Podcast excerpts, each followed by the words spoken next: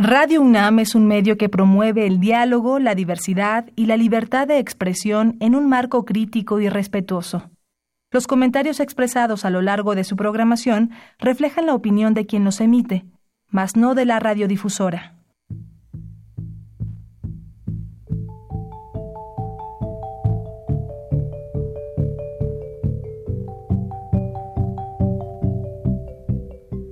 Radio Universidad Nacional y la Facultad de Economía presentan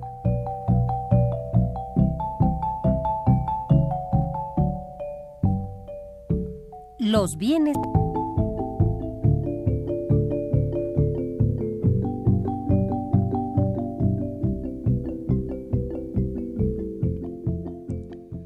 Bienvenidos a este espacio radiofónico de la Facultad de Economía de la UNAM.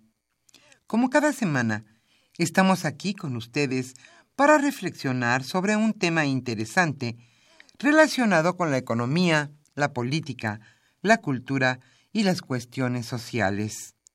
En nuestra mesa de análisis participan destacados especialistas, quienes nos acompañan hoy en este estudio. Y como siempre, le invitamos a participar en este programa a través de sus llamadas telefónicas. Para nosotros es un gusto saber que usted desde su casa, desde su oficina o en el lugar donde se encuentre, se interesa en el tema que tratamos. Nuestro número 5536-8989. Repito con mucho gusto, 5536-8989.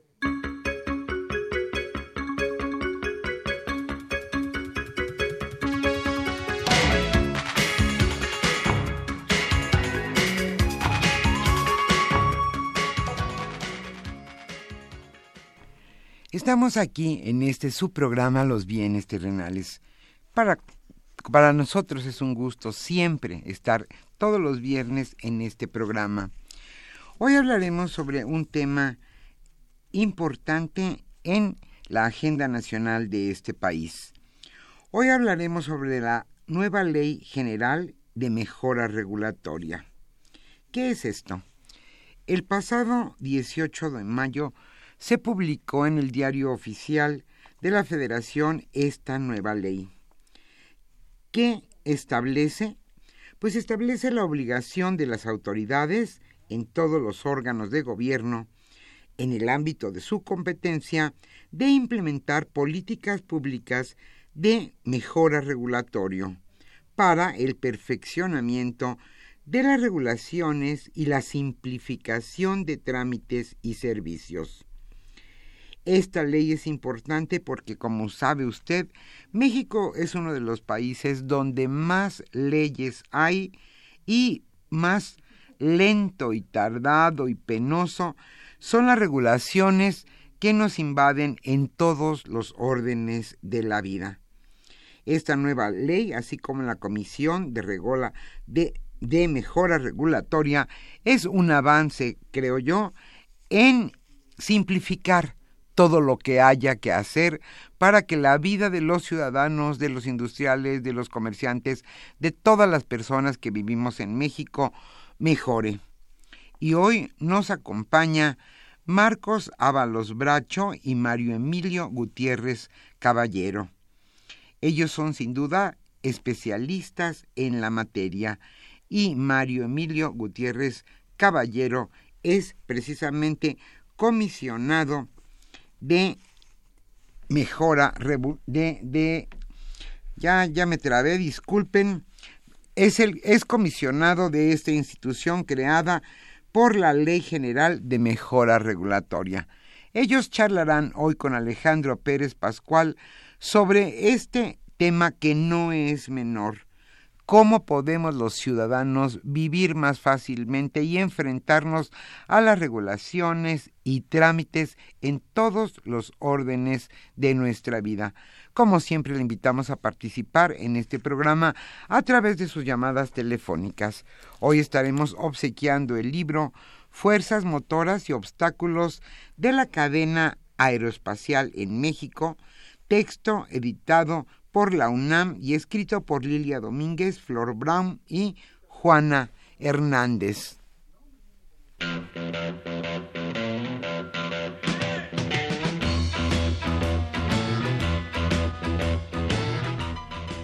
La economía durante la semana.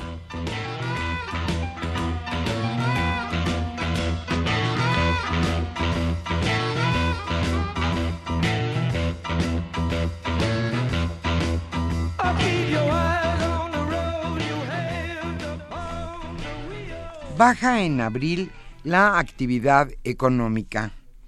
Después de dos periodos mensuales con aumentos durante abril de este año, el indicador global de la actividad económica IGAE retrocedió 0.57% respecto a marzo pasado, indican cifras desestacionalizadas del Instituto Nacional de Estadística y Geografía INEGI. En febrero, el IGAE repuntó 0.65, en marzo 0.23%. La disminución en la economía mexicana reportada en abril, medida por el IGAE, se derivó de las variaciones en contra de las tres grandes actividades que la integran.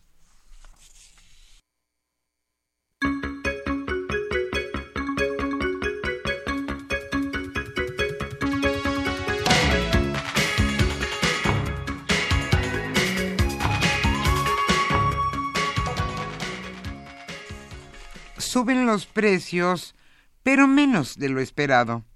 Durante la primera quincena de junio, el índice nacional de precios al consumidor tuvo un alza de 0.13%, lo que se reflejó en un incremento anual de 4.54%, de acuerdo con lo señalado por el Instituto Nacional de Estadística y Geografía, INEGI.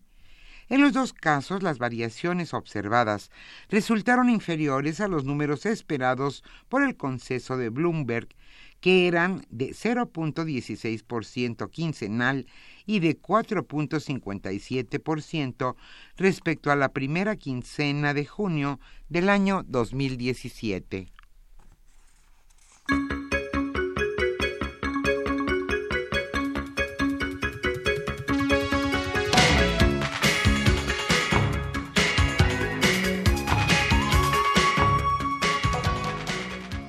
Y el gasolinazo está a todo lo que da en la Ciudad de México y en Jalisco. La Ciudad de México y Jalisco son las dos entidades que han enfrentado un mayor aumento en el precio de la gasolina magna en los primeros cinco meses del año. De enero a mayo, el precio, de dicho combustible se incrementó 1.37 pesos en la capital del país, donde pasó de, de 17 pesos con 6 centavos a 18 pesos con 43 centavos por litro en promedio. Mientras en Jalisco el incremento fue de un peso con 35 centavos por litro en ese mismo periodo, al pasar de 17.27 a 18.62 pesos por litro en promedio. Esto según datos publicados por la Comisión Reguladora de Energía. También el periódico Reforma informó que esta semana gasolineras de las delegaciones Benito Juárez, Miguel Hidalgo y Venustiano Carranza vendieron el litro de Magna por encima de los 19 pesos.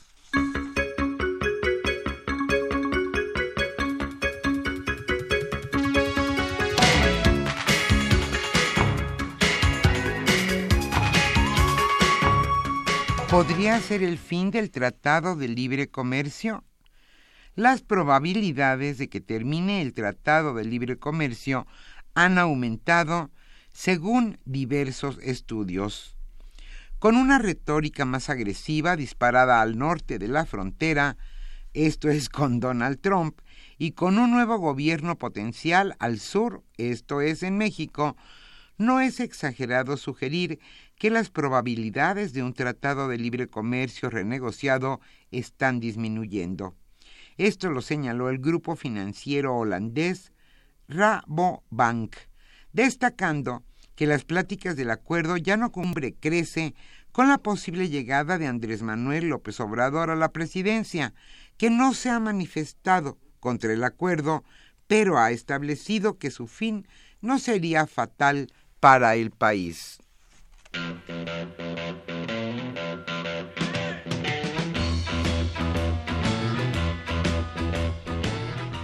El tema de hoy.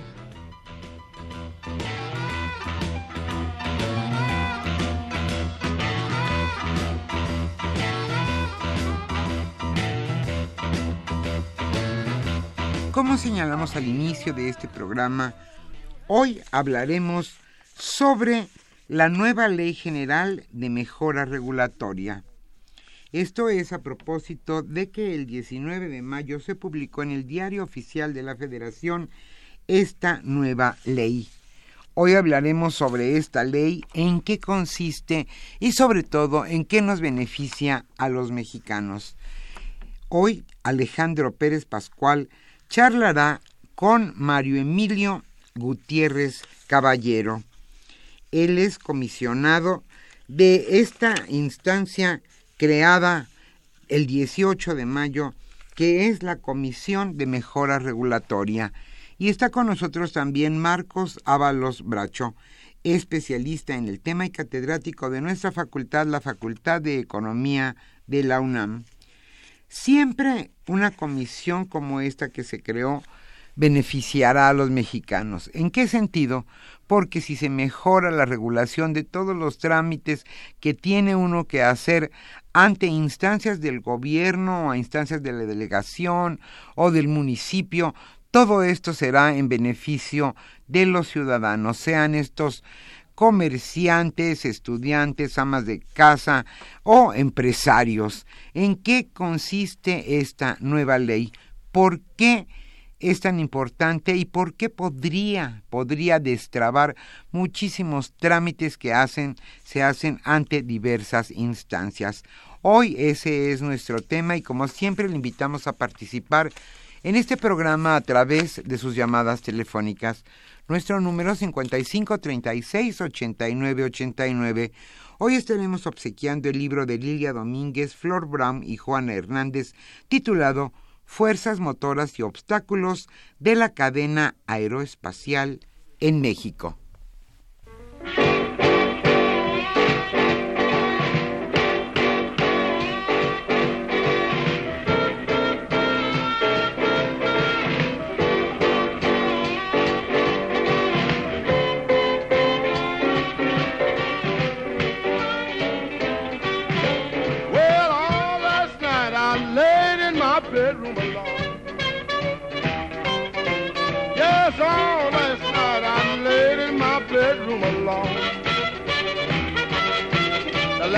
If I had a call I was so evil I wouldn't answer the phone. Well, you know she's so pretty, but she still runs around on me. Yes, you know she's so pretty, but she still runs around on me. Well, you know you don't love me,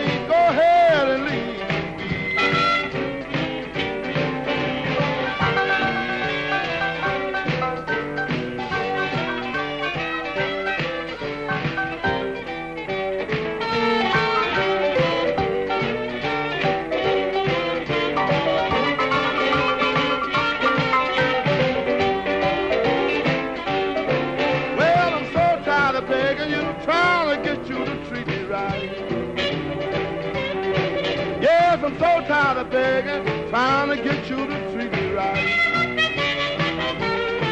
I have the blues all day and I'll be worried the rest of the night.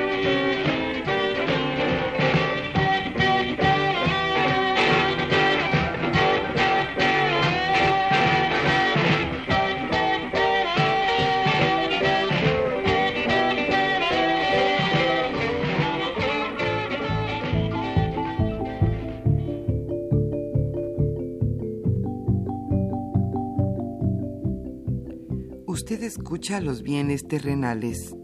Nos interesa conocer su opinión. Le invitamos a comunicarse a este programa al teléfono 5536 89 89. Repetimos con mucho gusto 5536 89 89.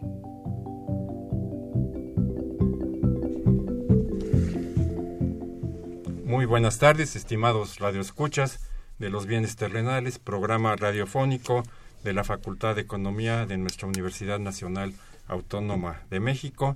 Este viernes, como todos los viernes, estamos eh, con ustedes para platicar de algún tema de interés económico, social, incluso a veces nos pasamos y llegamos hasta lo político como tal, pero hoy vamos a abordar un tema muy de orden económico, que es el de la regulación económica como tal. Eh, como ustedes eh, saben, el Estado, cualquier Estado, el Estado mexicano, ¿no? asume funciones regulatorias de la, de la economía. Y en función de esas reglas que se ponen para el funcionamiento de la economía, tenemos el Estado a través de distintos órganos, en este, en el caso mexicano de la Comisión para la Mejora Regulatoria, ¿sí? busca que los actores económicos ¿sí? actúen en el marco de esas leyes que están hechas por lo menos en la intención de que los mercados, la relación entre los distintos sectores, entre los sectores y el Estado y finalmente con los ciudadanos y con los consumidores funcionen de la mejor manera posible. Para eso, el Estado, a través de sus leyes, genera todo un marco regulatorio y después el propio Estado, a través de una institución como es la COFEMER en este caso, intenta que estas normas se cumplan como tal. Y esto es muy importante porque permite, digámoslo así, o trata de limitar los abusos en muchos casos, ¿no? que se pueden generar y que se generan y que crean toda una distorsión en la economía y digamos perjuicios, ¿no? sobre todo para los consumidores y para la sociedad en general. Entonces, hoy estamos aquí para platicar con el presidente de la, de la comisión, Mario Gutiérrez Caballero, y con Marcos eh, Ábalos, que trabaja también en la mejora de la regulación económica en la COFEMER, y para que este tema vaya siendo parte, digamos, de la cultura económica de todos nosotros. Entonces, quisiera yo simplemente empezar, ¿no? Ha habido unos cambios en la legislación recientemente que creo le dan más facultades y más posibilidades a la comisión. Entonces, quisiera que, si quieren empezar por ahí, que nos explicaran fundamentalmente, digamos, qué es la regulación y estos últimos cambios, cómo ayudan más a poder tener, en este sentido, un Estado más eficaz y un Estado que mejore las condiciones económicas del país. Entonces, si quisieras, Mario, empezar. Eh, muchas gracias por la invitación para participar en, en, este programa, dialogar contigo y con todo tu auditorio.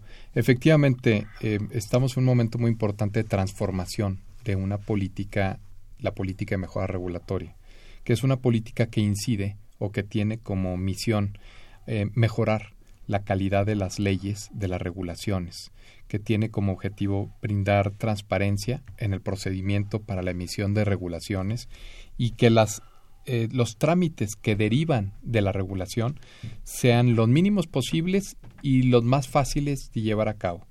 Y, eh, y además, pues que, que efectivamente eh, tenga, tenga un valor para la Lo que tenemos es de lograr ese balance satisfactorio entre, por un lado, emitir regulación que proteja el interés público, porque el puro mercado no nos va a dar la solución a muchos aspectos por asimetría de la información, etcétera. Pero por otro lado, sin ir, eh, sin ser excesivo, que impida la libertad de industria, comercio, trabajo, sin sofocar la innovación. Y entonces para eso tenemos la política de mejora regulatoria.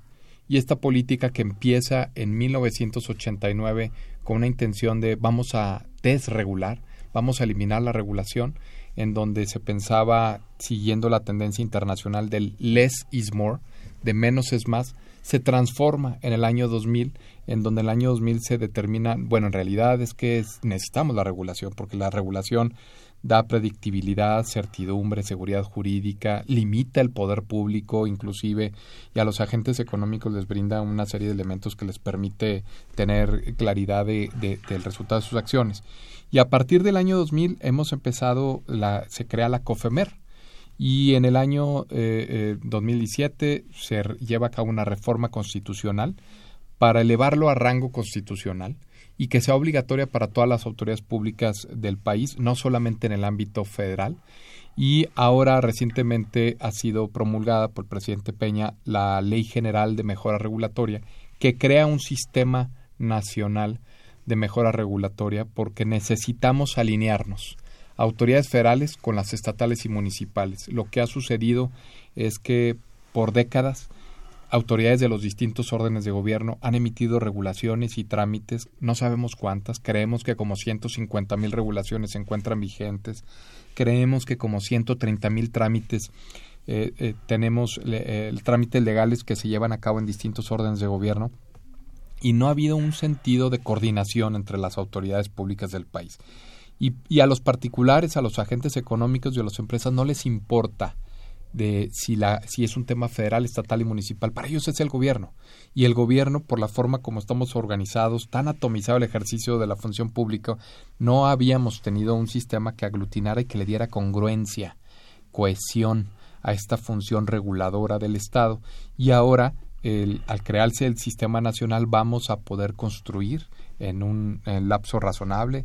Ah, de, los siguientes cinco años van a ser muy importantes, de tal manera que tengamos, de, pasemos de un sistema regulatorio muy complejo, caótico, que tenemos hoy en día, a uno que sea congruente, predecible, cierto, justo, transparente, eficaz y eficiente. Entonces, eh, eh, de eso se trata la, la, la, la, ley general, se trata de hacerle la vida más fácil a los ciudadanos, se trata que el gobierno se perciba que los gobiernos trabajan cada quien en sus ámbitos de competencia, pero bien coordinados, de tal manera que el los gobiernos trabajen para la gente y no lo que se percibe en muchas ocasiones hoy en día que la gente trabaja para el gobierno y que eh, los agentes económicos, todos, pero particularmente las MIPIMES, tienen que dedicar una enorme cantidad de tiempo y esfuerzo a tratar de entender qué regulaciones les aplica, qué trámites tienen que hacer, qué, eh, eh, eh, descifrar los códigos burocráticos. Y esto, la ley general trae una serie de, políticas, instituciones y herramientas que van a permitir la creación de un sistema nacional que sea facilitador de la actividad empresarial, protegiendo el interés público. Digamos, en, en, este, en este sentido que, que, nos, que nos planteas en este momento, quisiera yo, digamos, eh, mucho se habla, ¿no? Digamos, y, las quejas están por todos lados, ¿no? De que hay mucha regulación y sigue habiendo mucha regulación, ¿no? Y que, no, generar una empresa en México implica seis meses, ocho meses, este, un año, y, y en efecto, ¿no? Que tienes que ir desde la regulación del municipio, ¿no?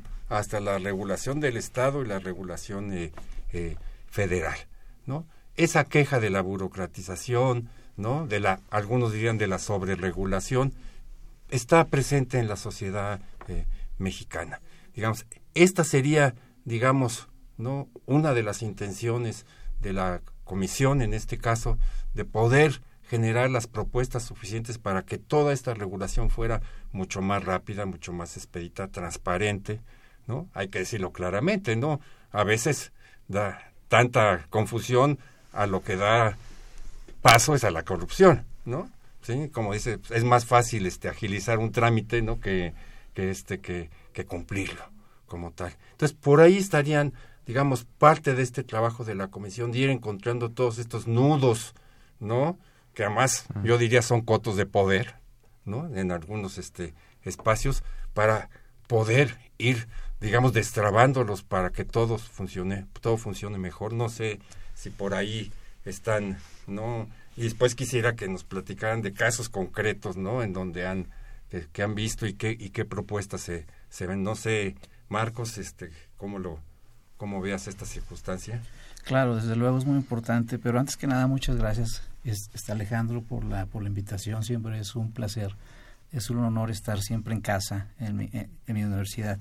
Este, buenas tardes, María Emilio. Sí, efectivamente, como bien lo señalaba el maestro, pues este es una reforma estructural, la Ley General de Mejora Regulatoria. Y, la pregunta es, eh, a pesar del éxito que en los últimos años este, ha vivido la política de mejora regulatoria, la pregunta es, ¿se necesitaba una reforma de esta magnitud, una ley que aterrizara en una ley general de mejora regulatoria? La respuesta es sí, por varias razones. Pero antes que, que entrar en algunos puntos muy específicos, me gustaría definir, porque para los economistas es un tema eh, poco conocido, para el público en general. Para el público en general, de qué es mejor regulatoria. Todo el mundo ya más o menos puede entender lo que es regulación económica, política de competencia económica, pero no puede, digamos, no alcanza a delimitar qué es la política mejor regulatoria. A grandes rasgos, la política pública mejor regulatoria, pues digamos, se encarga que todas las regulaciones emitidas ahora con esta ley a los tres niveles de gobierno, pues se garantice que digamos, sus costos no sean superiores a sus beneficios. Entre otras cosas, mide la consistencia de las regulaciones, la calidad, etcétera. Eso es la mejor regulatoria. Y para darte un dato, por qué se necesitaba, esa, esa carga regulatoria en términos de trámites que le duele a los empresarios y le duele a los ciudadanos, eh, digamos, hay metodologías para estimarlas. Hay una que se, que se utiliza a nivel internacional y que esa métrica te dice que la carga regulatoria, que esencialmente es un costo oportunidad, es cuánto le, cuántos recursos pierde el ciudadano el empresario que destina a estos trámites burocráticos y que bien esos recursos, como economistas, sabemos que pudieran ser utilizados en inversiones, etcétera, etcétera. Eso, por ejemplo, al inicio de esta administración era alrededor de cuatro puntos y tantos del Producto Interno Bruto, la carga administrativa. Hoy en día, pues ya casi está cercana al 2.1 este por ciento del PIB. Entonces, es decir, es bien importante en términos de empleos y en términos de... Y yo, yo diría que, que entonces, entrando, ubicando ese contexto, desde mi punto de vista como economista, creo que veo tres temas muy importantes de esta ley. Primero, el ámbito de su aplicación, como bien lo decía el maestro, está en los tres ámbitos nacional, entendido como entidades federativas y municipios. Y dos, para mí que es algo muy importante, es la consulta pública. Es decir, yo creo que esta ley general de mejora regulatoria, eh, quienes más beneficia, es un triunfo de la sociedad, entendida esta como empresarios ciudadanos, porque la consulta pública se refuerza aquí. ¿Qué quiere decir? Hay que reconocer que también hay fallas de gobierno en el diseño de las, de las políticas. De regulatorias. Exactamente. Entonces aquí, por ejemplo, la ley establece que cualquier emisión regulatoria, cualquier proyecto regulatorio tiene que estar al menos 20 días. Entonces eso, e, eso ya implica una interacción con el sector privado, con los ciudadanos que tienen oportunidad de, poder discutir y opinar. Y aparte también, pues las, las eh, digamos, las agencias de gobierno en los tres niveles, pues van a tener eh, digamos, una restricción que cada, cada dos veces al año tienen que poner a consulta sus, sus proyectos futuros en ese sentido de mejora regulatoria. Entonces yo creo que el ciudadano y el empresario gana muchísimo. Y además también yo creo que otro, eh, este, terminaría diciendo con otro tema muy importante, es que fortalece los instrumentos de política pública de mejora regulatoria. Nos da más herramientas para revisar estas regulaciones, donde, este, digamos, es, nos da de aquellos elementos jurídicos y técnicos que nos hacían falta para seguir consolidando los análisis y poder ayudar a los, a los, a los gobiernos a que, eh, digamos, somos un vehículo de, eh, de eh, para, para transmitir, digamos, las preocupaciones de los ciudadanos. Entonces, este, de hecho, hay algunos, como bien el secretario de Economía lo ha dicho, es una reforma estructural que la ha llamado la reforma silenciosa, es decir, poco conocida. La que no hace ruido. La que no hace ruido, pero el impacto en competitividad, en productividad y en crecimiento económico es medible y así lo, digamos, lo señala la evidencia internacional. Eh, antes, eh, Mario, este 4.5 a 2.1 no, que, que acabas de marcar, parece una mejora este importante, ¿no? En términos del PIB es una, es una cantidad enorme de, de recursos. Yo diría, ¿qué han hecho para poder lograr esto? Fíjate que em, como agencia, sí, como, agencia como, comisión, comisión, federal o comisión nacional, la función de las em, de estos organismos supervisores de mejora regulatoria, en este caso en México la CONAMER, nuestra misión nuestra obligación es retar a los reguladores. Por darte un ejemplo, recibimos eh, aproximadamente por año cerca de 1.400 anteproyectos regulatorios de los distintos órganos reguladores de la Administración Pública Federal. ¿Qué es lo que hacemos? pues nuestra función es determinar si tienen costos de cumplimiento o no para los particulares. Una pregunta. Cualquier regulación ya con esta nueva ley o con la ley forzosamente tiene que pasar por la comisión. Todas salvo aquellas, eh, hay alguna excepción que tiene que ver con las emitidas directamente por el titular del Ejecutivo Federal. Fuera de esas, eh, todas las demás, digamos, entidades de la Administración Pública Federal que pretenden regular tienen que publicar en el Diario Oficial de la Federación. Y para que tenga, eh, para que el Diario Oficial las pueda publicar, tienen que acompañar, además del anteproyecto regulatorio, digamos, el dictamen total final de la hoy de la CONAMER. Y, y, para que nosotros lo emitamos, pasa por un procedimiento que establece la ley, que en el momento que nos lo envían, se hace público y, e inicia la consulta es pública. Muy importante, ¿no? Se hace público. En el mismo momento que, que, el titular de la CONAMER o el coordinador general respectivo conoce el anteproyecto regulatorio, la conoce cualquier persona que tenga conectividad a Internet y, y, interés. y, que tenga cualquier interés o, de cualquier tipo. Entonces, inicia la consulta pública y nuestra función es retar al regulador. Primero, preguntarle, ¿por qué estás regulando? ¿Cuál es la necesidad que tienes por regular? ¿Cuál es el, el, el, la política pública que estás persiguiendo? ¿Cuál es el problema de política pública que has definido? ¿Cuáles son las opciones regulatorias o no regulatorias? A partir de ahí, si, si, si en realidad, eh, ¿por qué te decantaste por esa opción regulatoria? ¿Cuáles son los costos que está teniendo para el particular? Si no tiene costos de cumplimiento para los particulares, el procedimiento es un, digamos, un procedimiento bastante expedito. Pero aquellas regulaciones que sí tienen costos de cumplimiento para las empresas o, para la ciudadanía en general, entonces entra en una fase de cuestionamiento más riguroso en la, en la CONAMER. Uno, como lo decía eh, hace unos momentos mi colega el doctor Marcos Ábalos, es determinar que efectivamente la regulación presenta costos, pero también beneficios. El regulador se está eh, eh, comprometiendo a eliminar dos obligaciones regulatorias preexistentes, de tal manera que la carga burocrática que le aplica a los particulares en el momento que se regula, sí se está regulando, pero está regulando mejor y se está eliminando una mayor carga burocrática. En 14 meses de, de la implementación del acuerdo del 2 por 1 del presidente Peña, suscrito además, refrendado por todos los secretarios de Estado, llevamos más de 266 mil millones de pesos comprometidos en donde los reguladores están eliminando obligaciones regulatorias preexistentes. Entonces, lo que, lo que, lo que aquí, al retar lo que hacemos es for, establecer mecanismos de autodisciplina de los reguladores para que eh, el impacto que tenga su regulación sea el menor posible y que los trámites que derivan de la regulación sean también los más sencillos, que la regulación, digamos, en términos, ya, ya se planteó en términos económicos, en términos eh, quizás más ciudadanos diríamos, que, que, la regulación sea lo más fácil de cumplir, lo más difícil de violar, que sea, eh, eh, que sea una regulación realmente eficiente, que cumpla su propósito sin establecer trabas excesivas y que como aterriza que es en los trámites, que los trámites no establezcan requisitos innecesarios que eh, impidan la, la eh, ya sea el cumplimiento de una obligación o la obtención de un beneficio a través de servicios y que eh, y, y, que y que realmente eh, cumpla su función. Y contribuya, pues. Exactamente. ¿No? Entonces, nuestra función ha sido eso, retar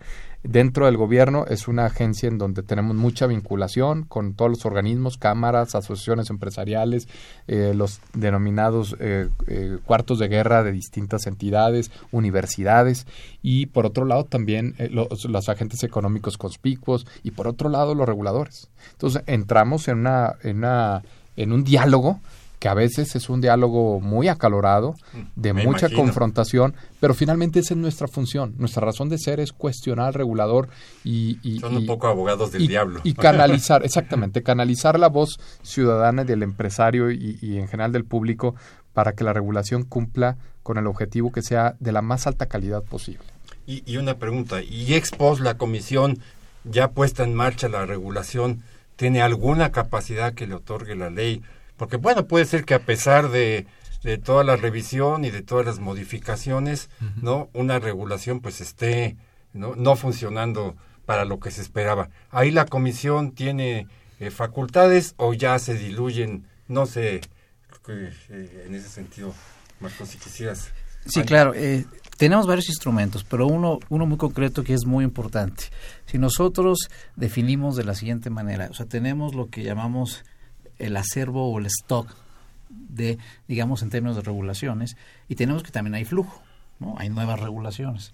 Entonces, en el... Lo que ya está más lo, que, exactamente, más lo que se quiere implementar. Y de lo que ya está, que a veces es muy importante, pero como bien decía el maestro, hay, se estima que más de 150 mil regulaciones, imagínate eso, que no tenemos un análisis riguroso este, de, sus, de sus implicaciones. Casi ni el conocimiento de que existen todas. Y ya la ley anterior ya nos daba un instrumento que le, que le llamamos nosotros el, el, digamos, la manifestación de impacto regulatorio exposo. Es decir, que tenemos esa capacidad para escoger ciertas regulaciones que solamente nos permitía escoger las, las famosas NOMS, ¿no? las normas eh, solamente, pero ahora no, ahora ya eh, cualquier tipo de regulación tenemos ahora esa capacidad de, hacer un análisis de impacto regulatorio digamos, escogiendo y además, derivado de ese estudio que hagamos, pues podemos recomendar que se modifique la regulación, se puede recomendar que, que, sí lo, que sí se ha hecho de manera eficiente o que incluso que, que puedan cambiar la regulación en ese sentido. Entonces ahora una sí tenemos... Pregunta, ahí, Marcos. Si yo soy un ciudadano, una empresa,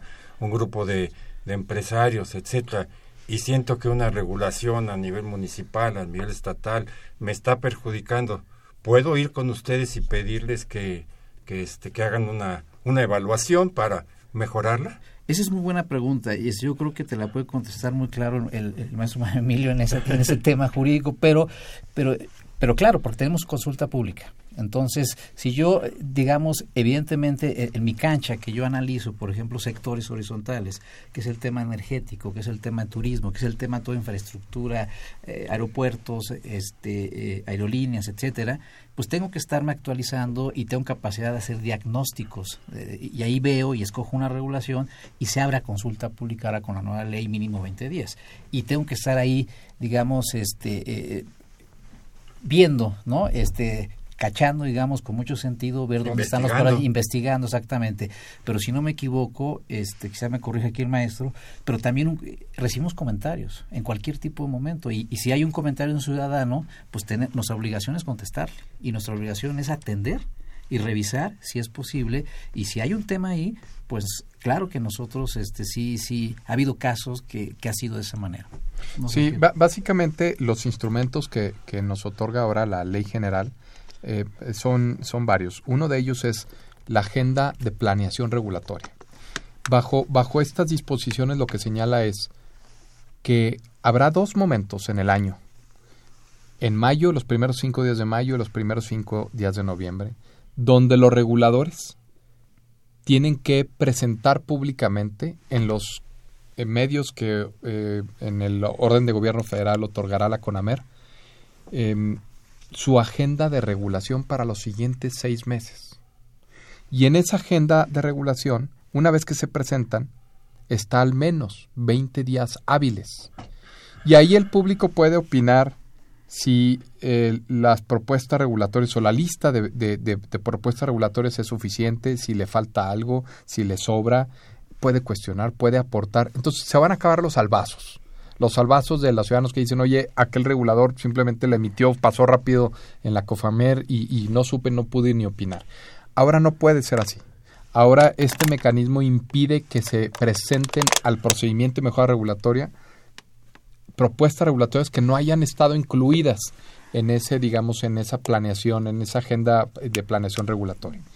Eso por un lado. Y por el otro lado, también tenemos lo que son los programas bienales de mejora regulatoria. Y en los programas bienales de mejora regulatoria, cada dos años es un ejercicio similar al de planeación, pero aquí también los particulares pueden eh, presentar sus, sobre aspectos regulatorios que, eh, que, que, no cumplen con su objetivo, que la regulación misma puede estar distorsionando, digamos, el funcionamiento eficiente, que la regulación misma no está llevando a cabo su función de mejorar el ambiente de negocios, de proteger un interés público, eh, el, temas eh, ambientales, laborales, de salud.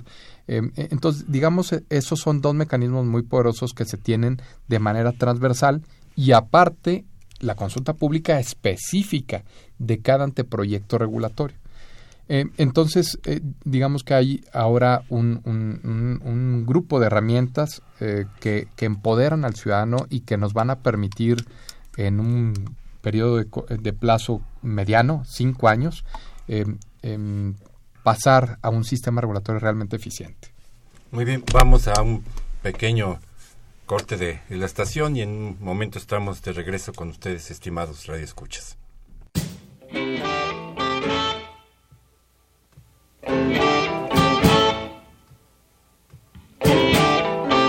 The gypsy woman told my mother before I was born, I got a boy child coming. He's gonna be a son of a gun. He's gonna make pretty women's jump and shout. Then the world wanna know what this all about. But you know I'm here.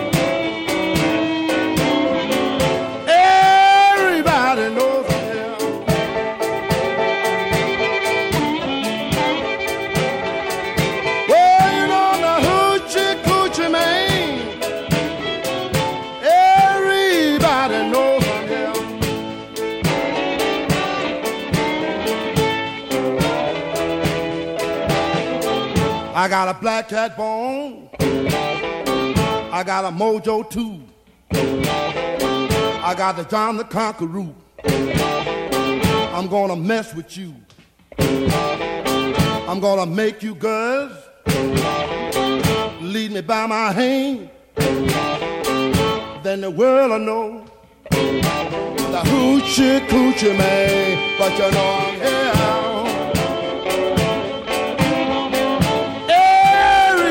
Usted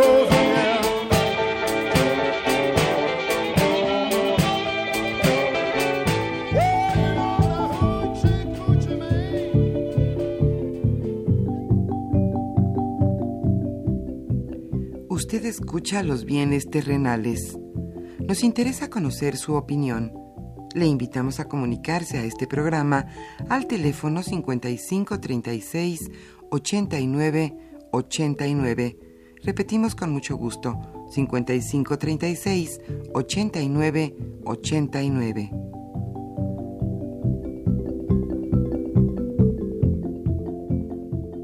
importantes. Estimados Radio Escucha, estamos de regreso con ustedes aquí en Los Bienes Terrenales, programa radiofónico de la Facultad de Economía de la Universidad Nacional Autónoma de México, platicando sobre este tema, digamos, este, que no gana las carteleras ni las ocho de las ocho columnas, pero son de esos temas y de esos cambios que van haciendo finalmente un poco a poco y, en lo oscurito, digámoslo así, un país mejor, mejor regulado, ¿no? Con menos trámites, más eficiente, tanto desde el punto de vista del Estado como de las empresas, de los ciudadanos, de los propios consumidores eh, como tal. Eh, y, y, para seguir con ello, digamos, eh, obviamente están ustedes en el ámbito de las leyes del país, pero ¿cuáles son los temas, las secretarías de Estado, temas de los gobiernos de los estados, que más de la, de la comisión en todas estas regulaciones? Sí, mira Alejandro, es, es, importante eh, eh, señalar que estamos hablando no solamente de regulación económica, estamos hablando de todo tipo de regulación, la que incluye es también... importante, está todo el ámbito. Todo el ámbito regulatorio, o sea, eh, que van desde eh, iniciativas de ley del Ejecutivo, ya cuando llegan o salen del, del De Congreso, tema, evidentemente no. Pero si salen del Ejecutivo, iniciativas de ley que van al Congreso, pasan por el procedimiento de mejora regulatoria. Y luego todas las eh, eh, disposiciones, digamos, terciarias, desde reglamentos, reglamentos internos, manuales de organización, acuerdos generales, normas oficiales mexicanas, eh, cualquier acto administrativo de carácter general pasa por este procedimiento. Entonces son regulaciones económicas, administrativas y sociales.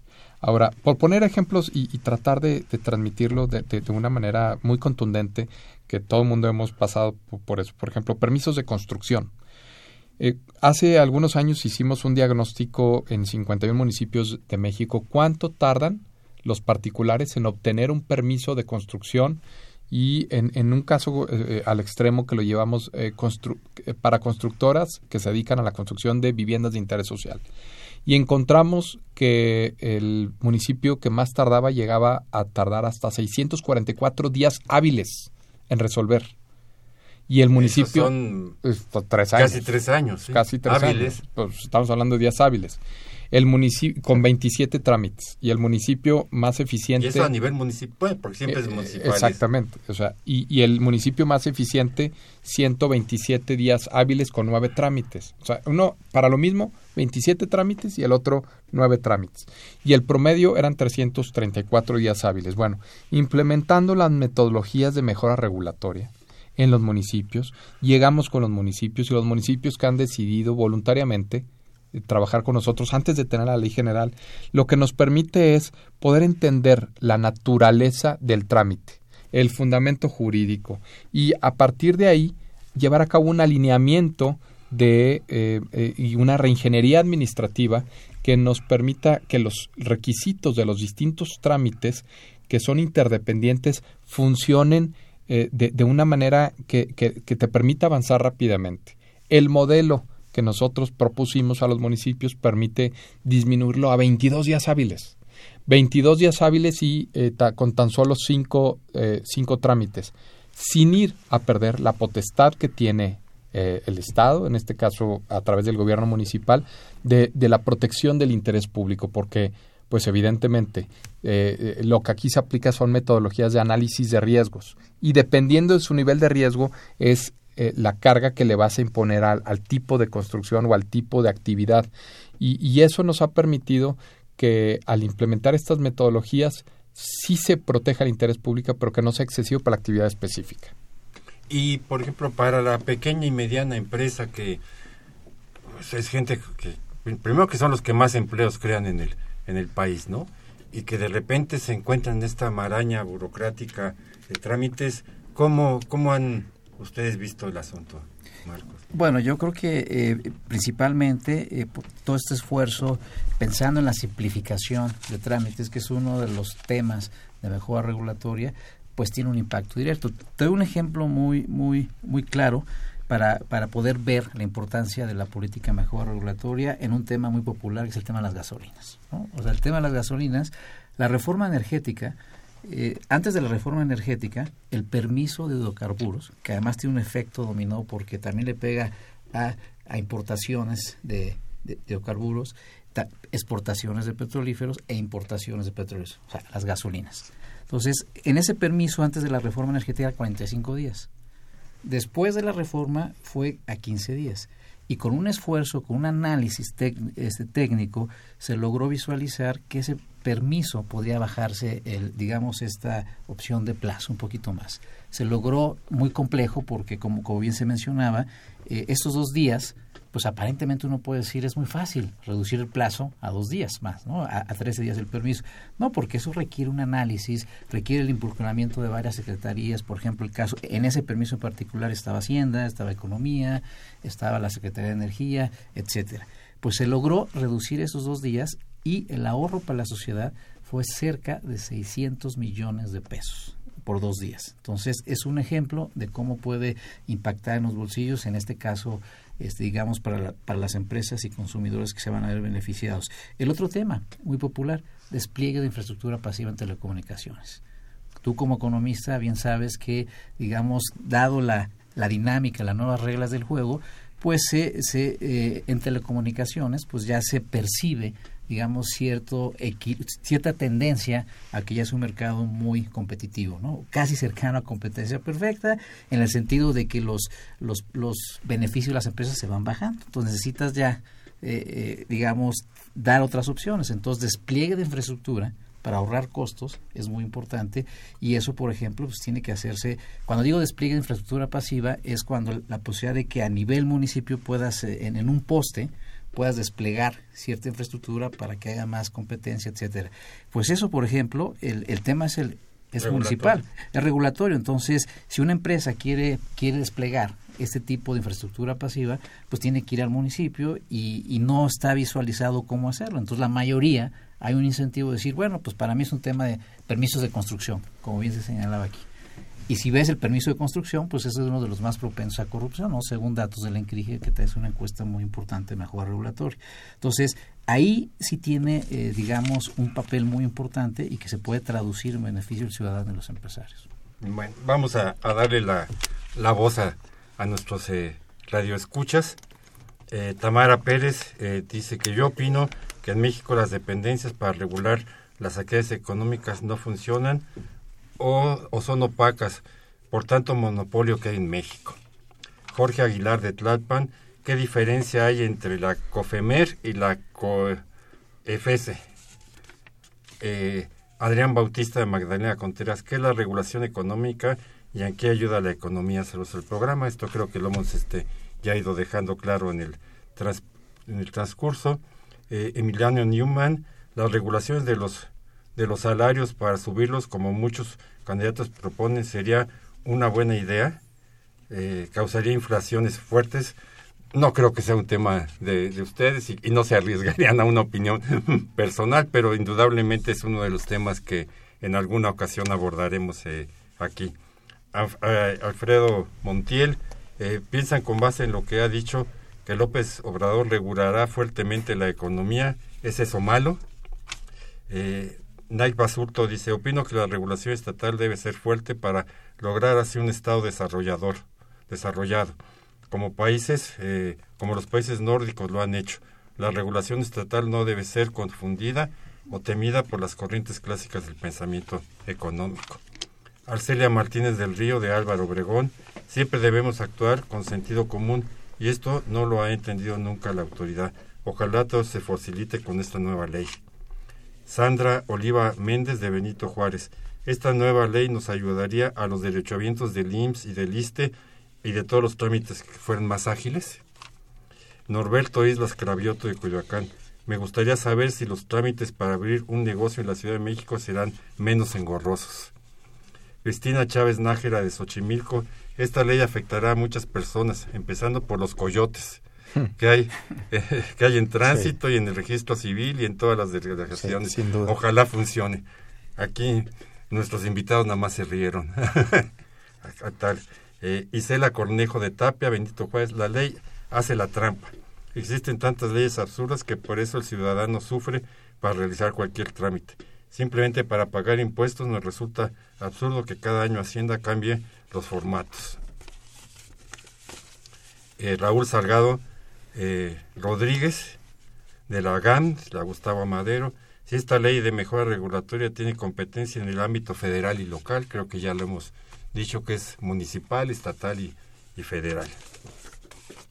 Eh, Héctor López pregunta si la regulación que hace el SAT también pasa por la comisión que, que mencionan.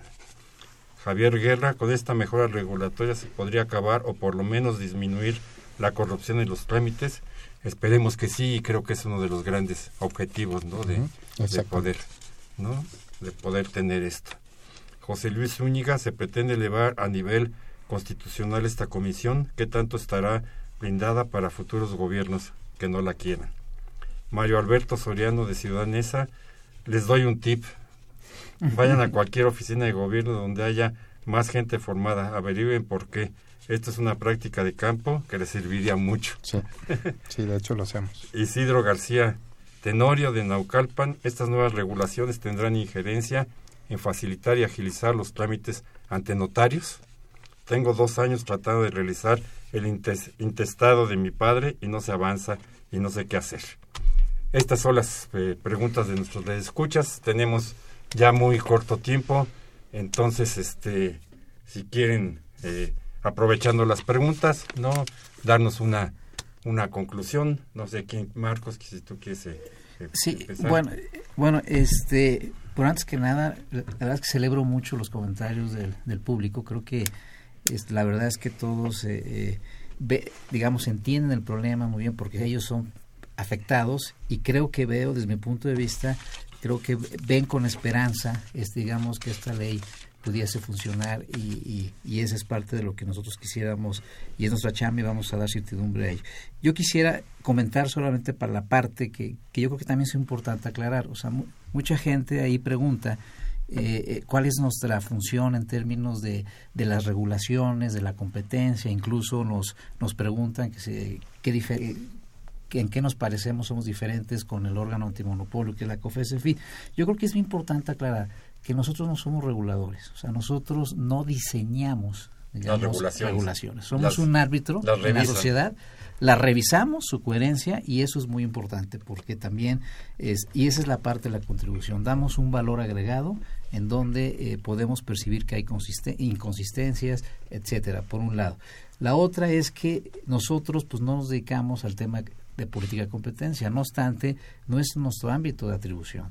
Sin embargo, sí se identifican pues las bar- las, las famosas barreras a la entrada, Sí, pero si hay sobre una todo las legales, exactamente. ustedes tienen que Exacto, opinar. entonces ahí nosotros es un componente que analizamos a través del instrumento, ¿no? que es la, el análisis de impacto regulatorio, y donde tenemos ahí una especial alarma que donde identificamos un problema de competencia, pues se le manda a la COFES. Entonces yo creo que, que es muy importante eh, distinguir cuál es nuestro papel y que en realidad, este, por eso, eh, digamos, es- en cierta forma es incómodo en el sentido, porque como bien lo decía el maestro, nos toca cuestionar la regulación de los gobiernos.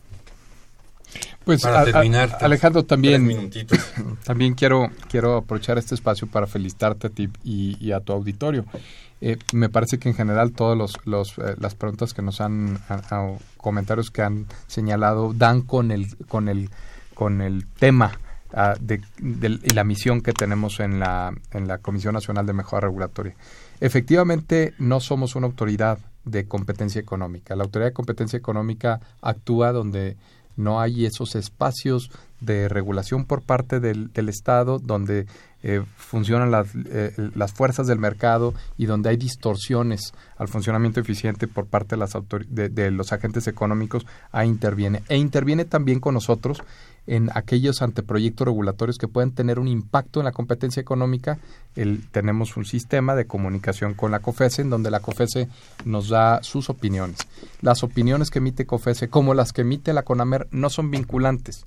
En ese sentido, como bien lo decía el maestro Marcos Ábalos, no solamente no somos reguladores, nos toca cuestionar, pero nuestras opiniones eh, no son vinculantes para regular. Al final del día, el regulador sustantivo es quien tiene la última palabra, es el, El que emite. eh, eh, es el, el responsable ante ante de- del Estado mexicano ante la sociedad de, de- de la regulación de su que, que está emitiendo. Sin embargo, donde sí tenemos un pie muy fuerte es en, en, en opinar y en los trámites que de eso derivan. Si los trámites no corresponden a la regulación, y nosotros lo señalamos en el procedimiento de mejora regulatoria. Y si los trámites son excesivos, tenemos con la nueva ley la facultad para retar a la autoridad y decirle este trámite no se va a inscribir como lo estás pretendiendo porque no tiene su fundamento, no viene con su fundamento sólido. Vetar, Y- digamos. y, eh, exactamente, y, sol- y se va a inscribir de esta manera. Y ahí sí, bajo el nuevo esquema, la CONAMER tiene esa posibilidad. En ese sentido, eh, toda la regulación que nos está llegando a partir, digamos, del sábado 19 de mayo de este año y que tenga costos de cumplimiento, será sujeto a análisis regulatorios ex post, donde al menos una vez cada cinco años, y también toda la nueva regulación, eh, evidentemente, que tiene trámites, ahí es donde la CONAMER eh, utiliza sus herramientas, y sus herramientas son la consulta pública, pero también lo que señalaban ahorita, eh, aspectos de usuario simulado salimos al campo, vamos a los municipios, vamos a las entidades federativas, hacemos esta figura del usuario simulado, entrevistamos a los ciudadanos, entrevistamos a los agentes económicos, entrevistamos al funcionario de, la ventanilla, que muchas veces tiene ideas y no las puede implementar por el principio de legalidad y lo van a sancionar, y con los jefes, y entonces eh, vamos, vamos eh, eh, logrando la disminución de tiempos y costos en los trámites y la facilitación de la regulación. En general coincido con, con los comentarios y nuevamente muchas gracias y muchas felicidades por tu programa. Pues muchas gracias a ustedes por estar aquí el- este viernes. Muchas gracias a nuestros radioescuchas y espero que para la próxima revisión de la ley les den más instrumentos para que hagamos más eficiente ¿no? al país y al Estado mexicano. Gracias y muy buenas tardes para todos. muchas gracias. Buenas tardes.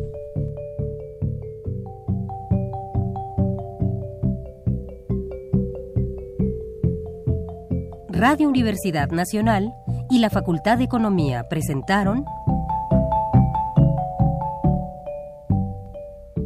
Los bienes terrenales.